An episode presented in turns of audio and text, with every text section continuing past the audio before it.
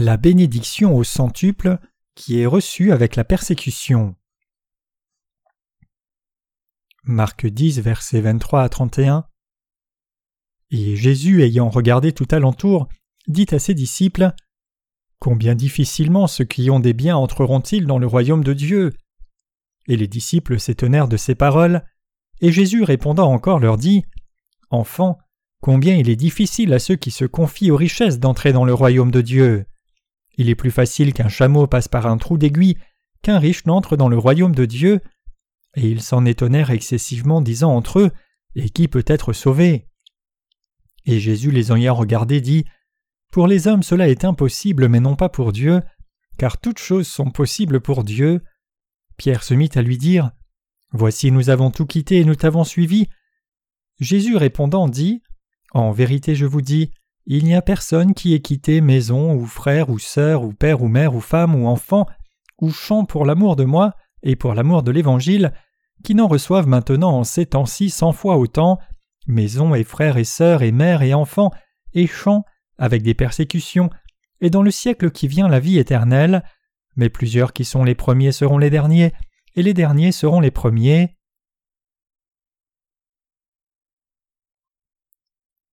Le temps a été très chaud et humide dernièrement, et je vous félicite tous d'avoir bravé la vague de chaleur et d'être venus à l'église écouter la parole du Seigneur. Il fait si chaud ici qu'il est même difficile de respirer, donc je vais faire un sermon court aujourd'hui. Le passage des Écritures que nous venons de lire aujourd'hui parle des riches. Ici Jésus parle aux disciples et dit que c'est plus difficile pour un riche d'entrer dans le royaume de Dieu que pour un chameau de passer par le trou d'une aiguille. Autrement dit, Jésus dit qu'il est impossible aux riches d'être bénis par Dieu pour entrer au ciel. Choqués par cela, les disciples de Jésus lui ont demandé Cela signifie-t-il que les riches sont exclus du ciel? N'est-ce pas injuste? Qui peut être sauvé? Jésus leur répondit et dit Aux hommes c'est impossible, mais à Dieu tout est possible. Marc 10, verset 27. Comme vous le savez très bien, le ciel c'est le royaume de Dieu. Le Seigneur dit ici que ceux qui sont riches sur cette terre ne peuvent pas entrer dans le ciel. Qu'est-ce que ce passage signifie réellement? Signifie-t-il seulement que tous les gens riches de ce monde sont destinés à l'enfer juste parce qu'ils sont riches? Non, ce n'est pas ce que le passage signifie. Plutôt, ce passage signifie que si le cœur de quelqu'un est fixé seulement sur cette terre, c'est-à-dire sur les richesses de ce monde temporaire qui est visible aux yeux, alors l'âme de cette personne est pleine de péchés et donc elle ne peut pas entrer dans le royaume de Dieu.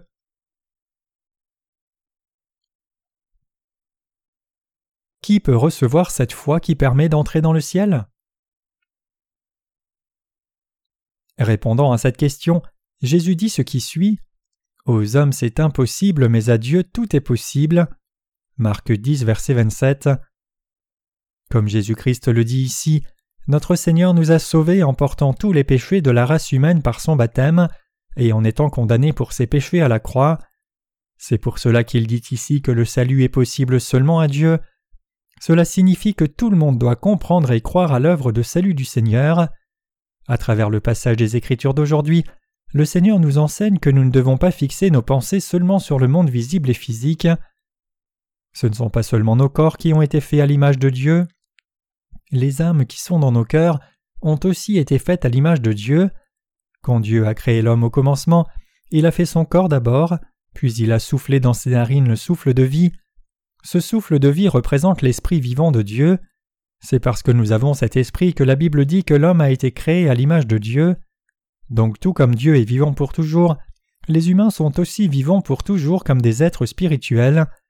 Donc si vous voulez vraiment entrer dans le royaume des cieux par la foi et vivre là pour toujours, vous ne devez pas permettre à votre cœur d'être orienté seulement vers ce monde visible, ni être envieux de ses richesses.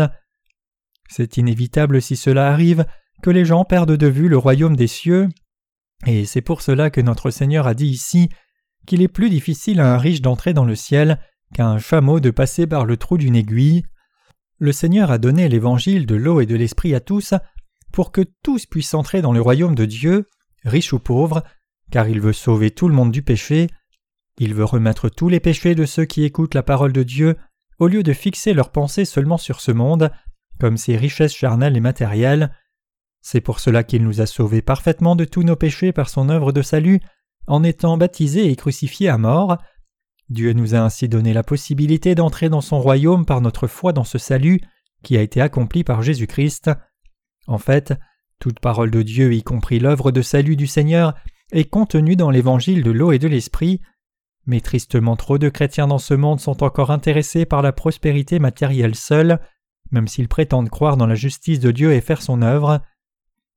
Bien que la parole du Seigneur n'ait rien à voir avec leurs soucis charnels, ces gens ne peuvent pas rejeter leur envie du monde. Même si ces gens sont complètement ignorants de la justice de Dieu, ils sont pleins d'envie pour la prospérité charnelle et matérielle. Puisque ces chrétiens de nom sont seulement intéressés par leur prospérité matérielle, leur foi n'est pas placée dans la justice de Dieu, mais ce n'est rien de plus qu'une simple envie. Donc vous devez être particulièrement prudent envers quelqu'un qui prêche comme suit vous pouvez aller au ciel seulement si vous servez Jésus fidèlement et lui donnez beaucoup d'argent. C'est alors seulement que vous pouvez être sauvé par Dieu. Ces sermons ne sont pas les enseignements authentiques basés sur la parole de Dieu. Ces sermons sont donnés juste pour dérober l'argent de l'Assemblée. Notre Seigneur est le Seigneur de justice, qui n'a rien à voir avec de tels faux prédicateurs. Le Seigneur a fait non seulement ce monde présent qui est visible à nos yeux, mais aussi le domaine invisible du ciel. Donc la parole des Écritures est fondamentalement éloignée de nos affaires charnelles.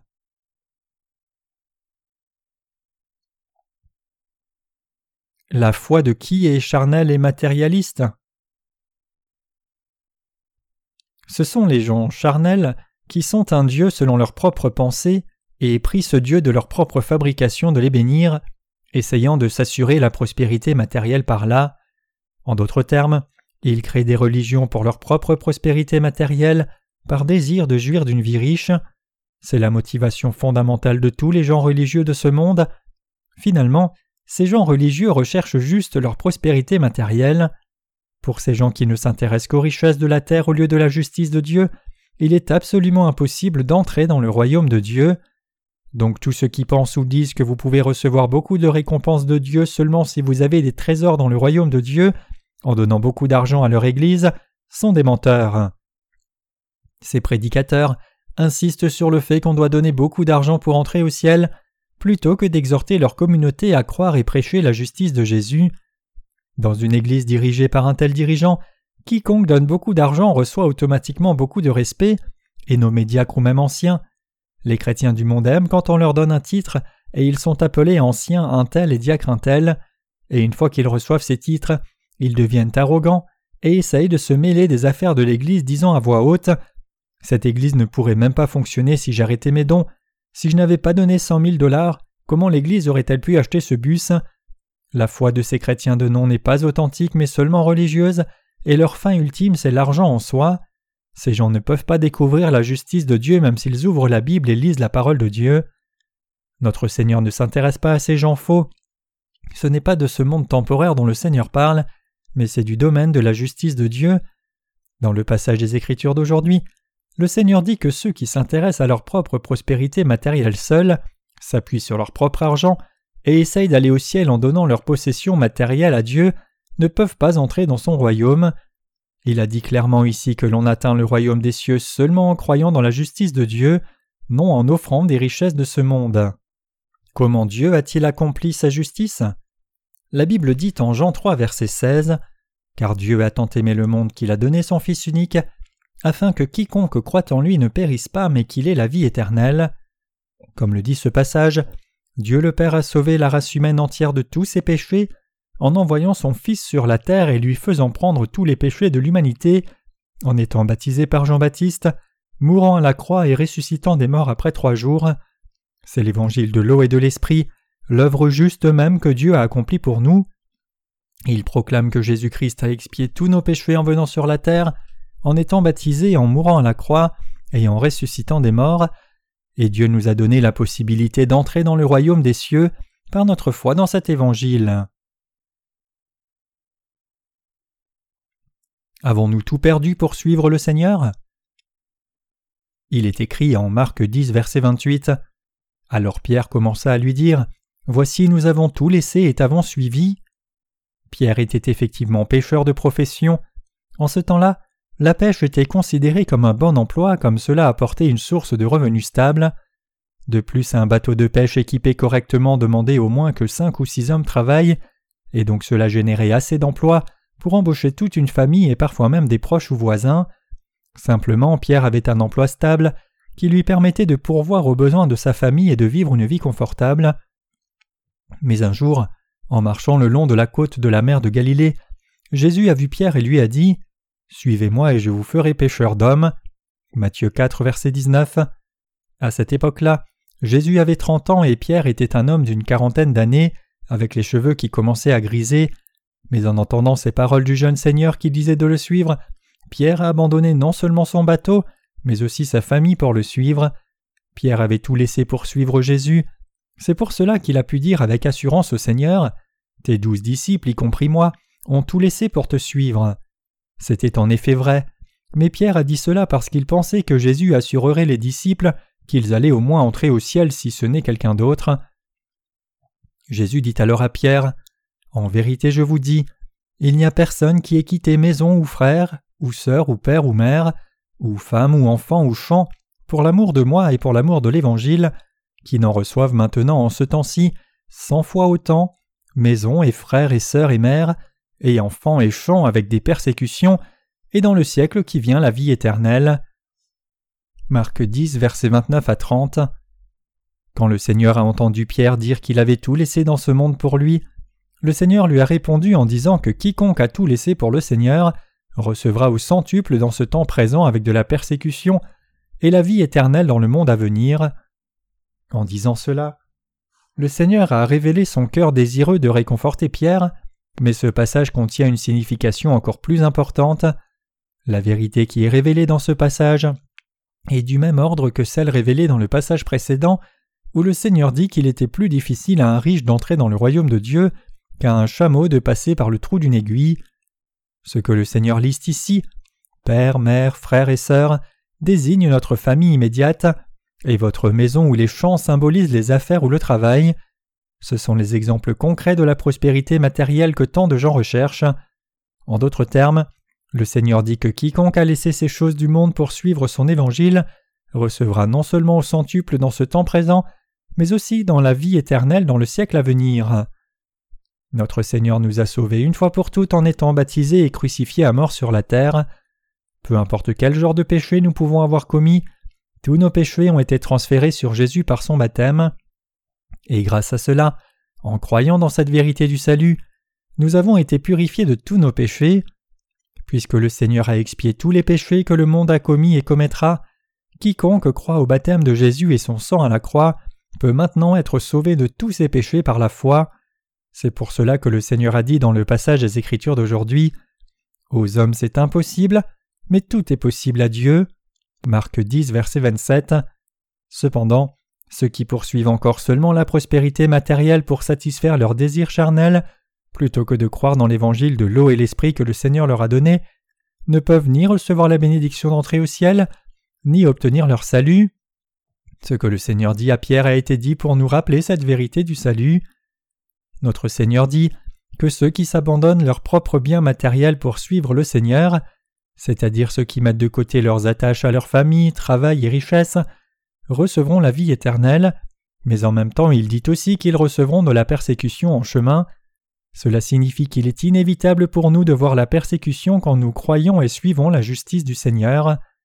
En effet, beaucoup de sacrifices doivent être faits pour croire dans l'évangile de l'eau et de l'esprit que le Seigneur nous a donné et suivre sa justice. Jésus nous a sauvés de tous nos péchés une fois pour toutes en venant sur cette terre, étant baptisé, mourant à la croix et ressuscitant des morts. Et si nous voulons vraiment croire dans cette vérité du salut, alors nous devons payer un prix de la foi. Pour avoir la foi de la justice et la suivre, nous devons parfois abandonner toutes les attaches que nous avons à nos familles, et parfois nous devons perdre nos possessions matérielles. Pour croire dans la vérité du salut donné par Dieu et le suivre complètement en d'autres termes, nous devons être volontaires pour perdre toutes ces choses. Par exemple, disons qu'il y a une famille dont chaque membre suit une religion différente. Certains sont chrétiens et fréquentent différentes églises de différentes dénominations, et certains sont bouddhistes. Disons maintenant que l'un d'eux entende l'évangile de l'eau et de l'esprit, la vraie parole de Dieu, et que cette personne ait compris et cru dans cet évangile. Mais quand cet homme regarde autour de lui, Il voit non seulement sa mère, son père, sa femme et ses enfants qui sont liés par une foi religieuse de ce monde, mais aussi ses amis et ses connaissances du travail emprisonnés dans les fausses religions. Puisque la vérité du salut c'est l'évangile de l'eau et de l'esprit, et que tous ceux qui sont autour de lui croient quelque chose d'entièrement faux, cet homme serait désolé pour eux et ressentirait de la pitié. Cependant, loin de l'écouter, ces gens rejettent l'évangile de l'eau et de l'esprit. Les membres de sa propre famille s'opposent à lui en disant Si tu insistes pour croire dans cet évangile dont tu parles, n'essaye même plus de rentrer à la maison, cessons nos relations de famille ici et maintenant. Par conséquent, cet homme est exclu de sa propre famille, explicitement ou implicitement. Parmi ceux qui sont sur le chemin vers le ciel et croient de tout cœur dans la justice de Jésus, beaucoup ont perdu leur possession du monde comme cet homme. En particulier, beaucoup d'entre nous sommes devenus étrangers à nos parents, frères, sœurs et relations, et certains ont souffert aussi de pertes financières. Puisque ces gens s'opposent à l'évangile de l'eau et l'esprit, si nous continuons d'être avec eux, nous ne pouvons pas suivre le Seigneur complètement par la foi, et c'est pour cela que nous ne pouvons pas être avec eux. Si nous nous mettons de leur côté, il nous est impossible de défendre l'évangile de l'eau et l'esprit donné par Dieu et de le prêcher dans nos vies. L'apôtre Jean a dit N'aimez pas le monde ou les choses qui sont dans ce monde. Si quelqu'un aime le monde, l'amour du Père n'est pas en lui. 1 Jean 2, verset 15. En d'autres termes, le monde ou les choses de ce monde, c'est-à-dire notre propre famille ou l'argent, peuvent parfois être un obstacle qui nous empêche de vivre notre foi et de croire dans la vérité du Seigneur. Mais le Seigneur nous a dit de tout abandonner pour lui et aussi de supporter la persécution qui vient du monde à cause de notre consécration à Dieu. Il a dit que c'est alors seulement que nous pouvons pleinement croire et suivre la vérité du salut, proclamant que Jésus nous a sauvés par son baptême et son sang à la croix. Notre Seigneur nous dit que même si nous perdons tout dans ce monde, aussi longtemps que nous nous attachons à la vérité du salut inébranlable et gardons notre salut, nous serons bénis par Dieu cent fois plus que ce que nous avons perdu. Autrement dit, le Seigneur nous a promis que si nous souffrons des pertes pour croire et suivre sa justice, il nous récompensera au centuple. Si quelqu'un est étranger à sa propre famille de la chair sur cette terre à cause de sa foi dans l'évangile de l'eau et de l'esprit de Jésus, alors cette personne rencontrera certainement une nouvelle famille en Christ et sera récompensée cent fois plus que sa perte. C'est la vérité que le Seigneur nous enseigne ici dans le passage des Écritures d'aujourd'hui. Mes chers croyants, nous avons effectivement abandonné beaucoup de choses pour suivre Jésus de tout cœur. À cause de notre foi en Jésus, nous avons perdu nos propres familles et richesses. Cependant, nous avons aussi gagné de nouveaux frères et sœurs dans l'Église. Nous avons gagné la vraie famille de Dieu dans le Seigneur. Cette famille que nous avons dans le royaume de Dieu est une dimension complètement différente de toute famille terrestre. Ce n'est autre que vous et moi qui sommes membres de cette famille du royaume des cieux, et nous sommes frères et sœurs les uns des autres. Si nous sommes sinon trop attachés à nos possessions du monde, ou liés aux attaches familiales plutôt que croire et nous attacher à la vérité du salut, alors il nous sera plus difficile d'entrer dans le royaume des cieux qu'un chameau de passer par le trou d'une aiguille. Comme vous le savez très bien, le trou d'une aiguille est un petit trou dans lequel on insère le fil pour coudre. Comment un si grand animal qu'un chameau pourrait passer par ce petit trou d'une aiguille? C'est évidemment totalement impossible, mais certains prédicateurs interprètent mal ce passage d'une façon étrange en disant Le mot chameau, gamla en grec ancien, est une mauvaise transcription du mot corde, gamta. Les scribes de la Bible ont fait une erreur en transcrivant mal le mot gamta du texte original, donc ce passage des Écritures devrait être corrigé comme ceci. Il est plus facile à une corde de passer par le trou d'une aiguille qu'à un homme riche d'entrer dans le royaume de Dieu. Cela signifie alors que c'est très difficile mais pas impossible, car des riches entrent au ciel. Donc si vous êtes riche, vous n'avez pas à vous inquiéter. Tout ce que vous devez faire, c'est donner plus d'argent à votre Église, faire plus d'œuvres charitables et faire plus de prières de repentance. C'est tout ce qu'il faut pour que vous entriez dans le royaume des cieux. C'est une interprétation ridicule qui est encore plus présomptueuse plus vous l'écoutez. La parole de Jésus est spirituelle en essence, mais ce qu'il dit ici dans le passage des Écritures d'aujourd'hui est évident même en des termes physiques. Ne pensez même pas à ajuster la parole du Seigneur selon vos pensées humaines pour arriver à votre interprétation préférée. Certains de vous peuvent penser que vous ne pouvez faire confiance à aucune tradition et insister sur le texte original, mais la même chose est écrite dans le texte original aussi. Ce à quoi le mot chameau se réfère exactement dans le passage des Écritures d'aujourd'hui n'est pas ce qui est réellement important. Le Seigneur parle de combien il est difficile à un riche d'entrer dans le ciel, Il dit aussi que personne ne peut être béni pour entrer dans le ciel à travers ses propres processions du monde, mais seulement en croyant dans ce que Dieu a fait pour lui, et c'est le cœur du passage des Écritures d'aujourd'hui. Le Seigneur dit à tous ceux qui croient dans sa justice qu'ils seront bénis avec des persécutions.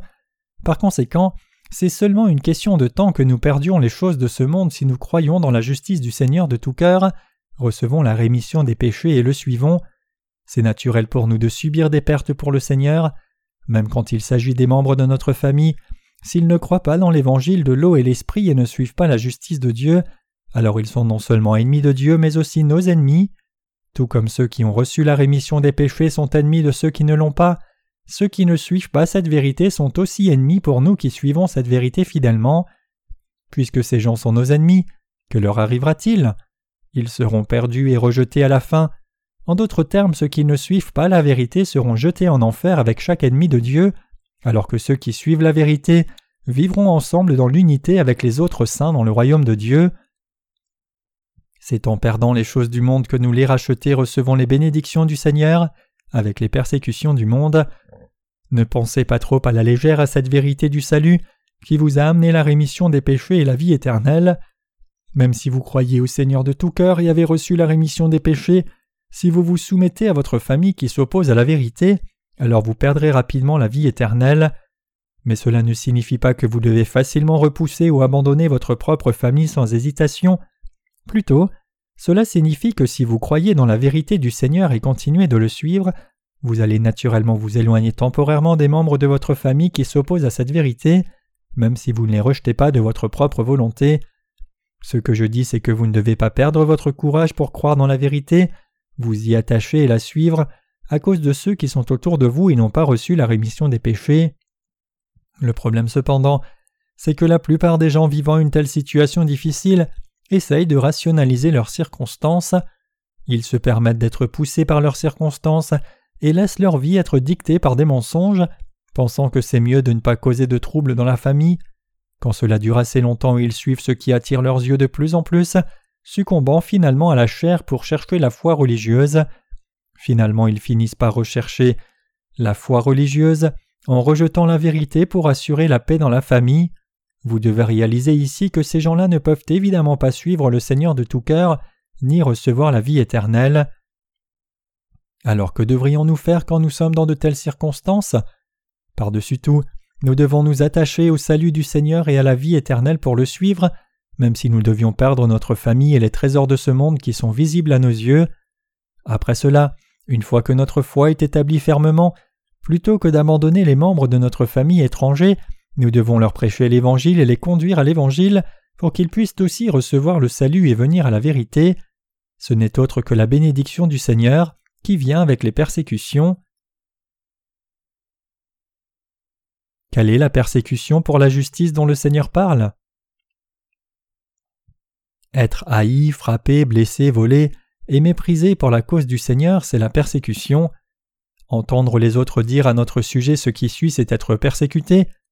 Cet homme était une personne décente avant de rencontrer Jésus et de commencer à fréquenter cette Église, mais depuis il est devenu pire. Tout ce qu'il fait maintenant, c'est prêcher l'Évangile. Il était si amical auparavant, mais maintenant il est si distant. C'est ainsi que nous serons persécutés, mais après avoir reçu la rémission des péchés en croyant dans l'Évangile de l'eau et de l'Esprit, cela ne compte pas. Nous faisons face à la persécution de nos propres familles, amis et tous ceux qui sont autour de nous.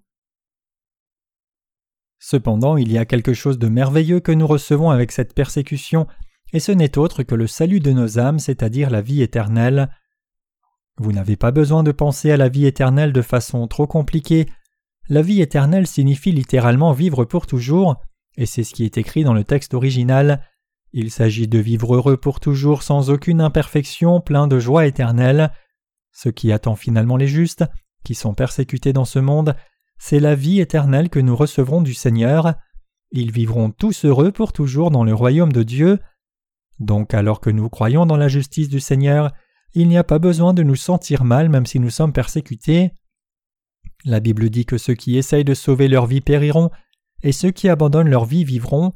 Parfois nous nous sentons tiraillés entre le besoin de suivre la vérité et le besoin de prendre soin de nos familles, pensant en nous-mêmes Je suis persécuté à cause du Seigneur et sa vérité, Je sais que je devrais tout faire pour prendre soin de ma famille, mais je négligeais cela pour suivre la vérité, et les propres membres de ma famille me méprisent à cause de cela.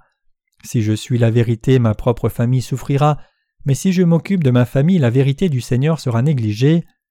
Déchirés entre ces deux choix, nous hésitons sur ce qu'il faut suivre, et c'est effectivement cela si nous suivons la vérité du Seigneur. Cela rendra certains membres de notre famille malheureux. Ils nous diront avec tristesse Comment peux-tu nous faire cela? Notre famille était si harmonieuse, mais depuis que tu as cru en Jésus, les liens qui unissent cette famille sont tout défaits. Mais même si vous êtes persécuté comme cela, vous devez toujours suivre le Seigneur sans vaciller. Que se passera-t-il alors? À la fin, vous sauverez votre famille dans la chair? Ce n'est pas les abandonner. Comme Dieu est plein d'amour, il ne nous aurait jamais dit d'abandonner nos propres familles. Dieu nous a promis que si nous sommes sauvés et suivons le Seigneur en nous confiant dans sa vérité par-dessus tout, alors même si nous sommes persécutés par ce monde, Dieu nous donnera une nouvelle famille et de nouveaux champs au centuple. Que sont les champs ici? Ils désignent le lieu de travail où nous pouvons faire l'œuvre de Dieu, et ce lieu de travail se trouve dans l'Église de Dieu, où nous pouvons faire l'œuvre de Dieu librement. Ceux qui laissent toutes les choses du monde pour suivre le Seigneur verront certainement leur foi se fortifier pour être solides comme le roc, ils s'armeront de foi dans leur travail, et ils sauveront finalement leur famille qui n'a pas encore été sauvée. Ils conduiront leur famille dans la chair dans le domaine du salut. De plus, ils conduiront non seulement leur propre famille à recevoir la rémission des péchés, mais aussi tous les autres. Le Seigneur dit qu'il nous donnerait des champs au centuple. Cela signifie que l'influence de nos activités sera élargie à ce point. Il dit aussi que nous serions bénis corps et esprit, donc nous n'avons pas besoin d'avoir peur d'être persécutés dans ce monde. Puisque nous avons les bénédictions promises du Seigneur, il n'y a pas de raison d'hésiter à recevoir la rémission des péchés par la parole du Seigneur et de le suivre par la foi. Regardons au dernier verset du passage des Écritures d'aujourd'hui. Le Seigneur dit ici en Marc 10, verset 31 Mais plusieurs qui sont les premiers seront les derniers, et les derniers seront les premiers. Que signifie ce passage? Il signifie que ceux qui ne se sont pas libérés des liens de leur famille non sauvée vont finalement être les derniers spirituellement, même s'ils ont reçu la rémission des péchés d'abord, et peu importe depuis quand ils ont cru au Seigneur. Par contre, ceux qui croient dans cette parole de vérité même depuis peu, mais la suivent fidèlement seront premiers spirituellement. C'est ce que signifie ce passage. Ceux qui croient de tout cœur dans la parole de Dieu, la vérité du salut, ceux qui vivent par la foi unis à l'Église devant tous les autres, ceux qui élargissent le niveau de leurs activités par la foi et ceux qui commencent une nouvelle vie par la foi, ce sont ces gens-là qui sont devenus les premiers. Ce sont nos prédécesseurs dans la foi qui marchent devant nous. Par hasard, parmi nos saints qui ont reçu la rémission des péchés récemment, y a-t-il quelqu'un qui, en voyant beaucoup de prédécesseurs dans l'Église, veut être au front aussi pour guider les autres saints Le moyen de le faire n'est pas si difficile, c'est même plutôt simple. Vous pouvez surpasser tous les autres en un rien de temps si vous croyez juste dans la parole de Dieu et suivez le Seigneur par la foi au lieu d'être liés par vos attaches du monde. Ceux qui croient et suivent le salut donné par Dieu plutôt que d'être attirés vers la prospérité matérielle ont reçu la vie éternelle du Seigneur et les persécutions. Avec la persécution, ils sont venus dans l'Église et ils ont trouvé un lieu pour faire l'œuvre de Dieu. Nous devons nous rappeler qu'il est inévitable que tous ceux qui sont bénis par Dieu voient des persécutions d'abord. Même après avoir reçu la rémission des péchés et être venus dans l'Église, et même s'ils vivent par la foi sous la direction de l'Église, et nous ne devons pas avoir peur de ces persécutions, même si c'est un combat immense pour nous de porter les persécutions, nous devons penser que ces persécutions sont portées pour la cause de l'Évangile de Dieu, pour être unis au Seigneur. En d'autres termes, nous devrions embrasser les persécutions volontairement, sachant que Dieu nous permet d'être persécutés ainsi pour être bénis au centuple. Si vous voulez être bénis par le Seigneur au centuple, alors vous devez suivre sa vérité. Ceux qui ont reçu la rémission des péchés et suivent la voie de la foi seront tous bénis sans faute. Ils recevront non seulement des bénédictions matérielles en vivant sur cette terre, mais aussi la bénédiction de la vie éternelle. Cette bénédiction est quelque chose qui doit être reçu non seulement par vous seuls, mais aussi par les membres de votre famille. Qui sont vos frères et sœurs? Les autres saints qui suivent la volonté du Seigneur ne sont autres que votre propre famille, vos parents, vos frères et vos sœurs. Nous tous qui croyons dans la justice du Seigneur sommes une famille. Croyez-vous que nous sommes une famille? L'Église de Dieu ici est votre lieu de travail. Ici, dans l'Église de Dieu, vous pouvez vivre selon la loi de la foi, et être bénis au centuple pour votre fidélité. Je prie Dieu de donner cette bénédiction à chacun de nous. J'espère et prie de tout mon cœur que nous soyons capables de supporter les persécutions en mettant notre foi entière dans le Seigneur, et soyons bénis au centuple avec nos épreuves.